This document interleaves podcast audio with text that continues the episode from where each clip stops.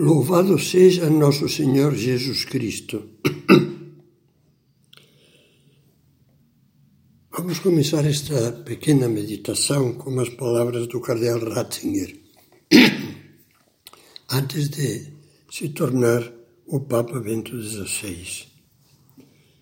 Ele dizia: onde quer que a alegria esteja ausente, onde quer que desapareça o senso do humor, com certeza ali não estará o Espírito de Jesus.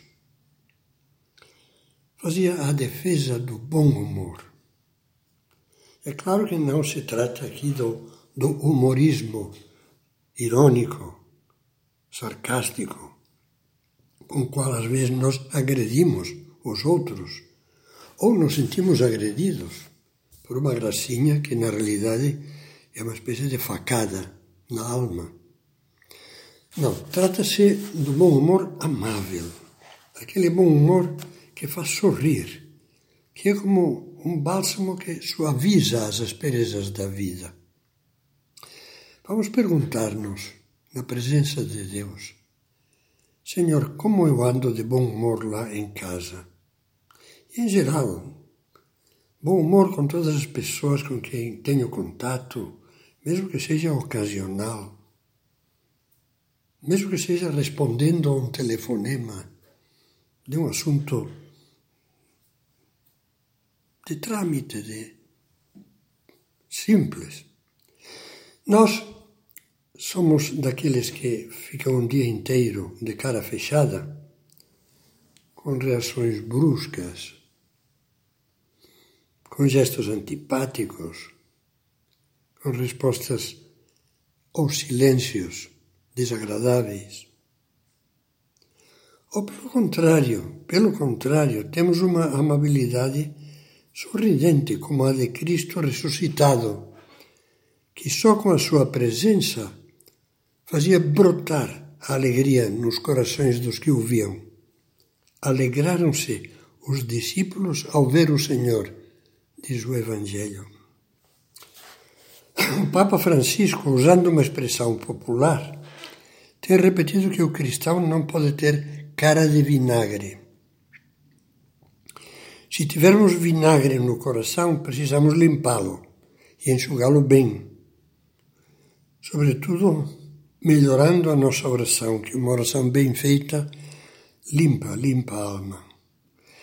Essa imagem do do frasco, o vaso, melhor dizendo, que está cheio de vinagre e quer ser utilizado para colocar nele mel. É uma imagem de um sermão de Santo Agostinho que o Papa Bento XVI comenta na encíclica Salve. E Santo Agostinho diz: não basta esvaziar o vinagre, tirar o vinagre do vaso onde você quer colocar mel. Tem que limpar bem, tem que raspar não tem que ficar gosto de vinagre para que não estrague o mel. E o Papa Bento XVI dizia, seguindo, aliás, o conselho de Santo Agostinho, que a maneira de esvaziar é fazendo oração, pedindo perdão a Deus, fazendo alguma pequena penitência que nos purifique, e depois podemos colocar o mel da oração do amor de Deus.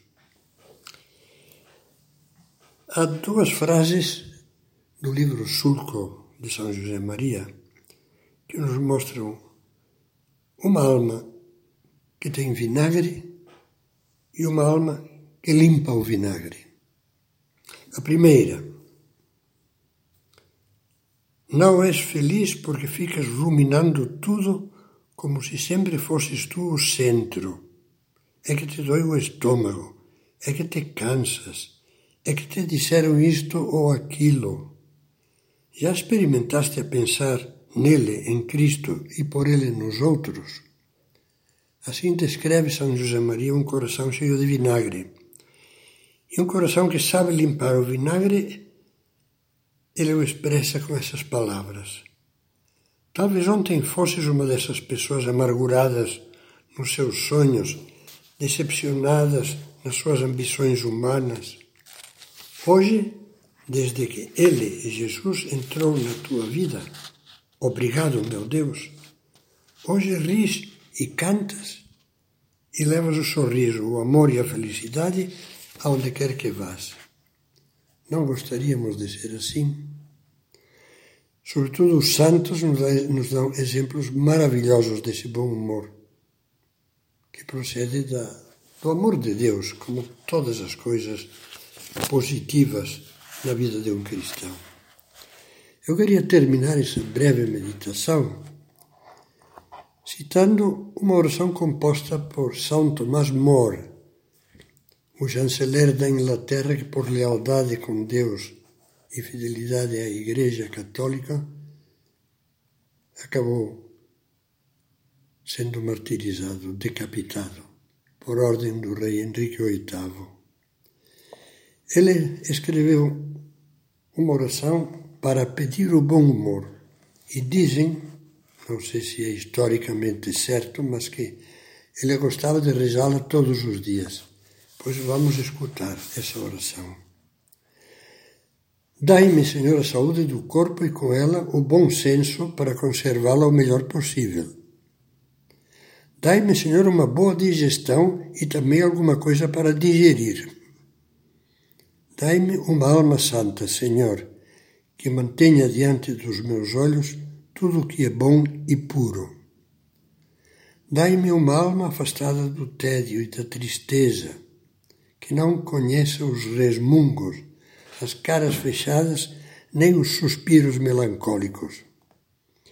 E não permitais que essa coisa que se chama o eu, e que sempre, sempre tende a dilatar-se, me preocupe demasiado.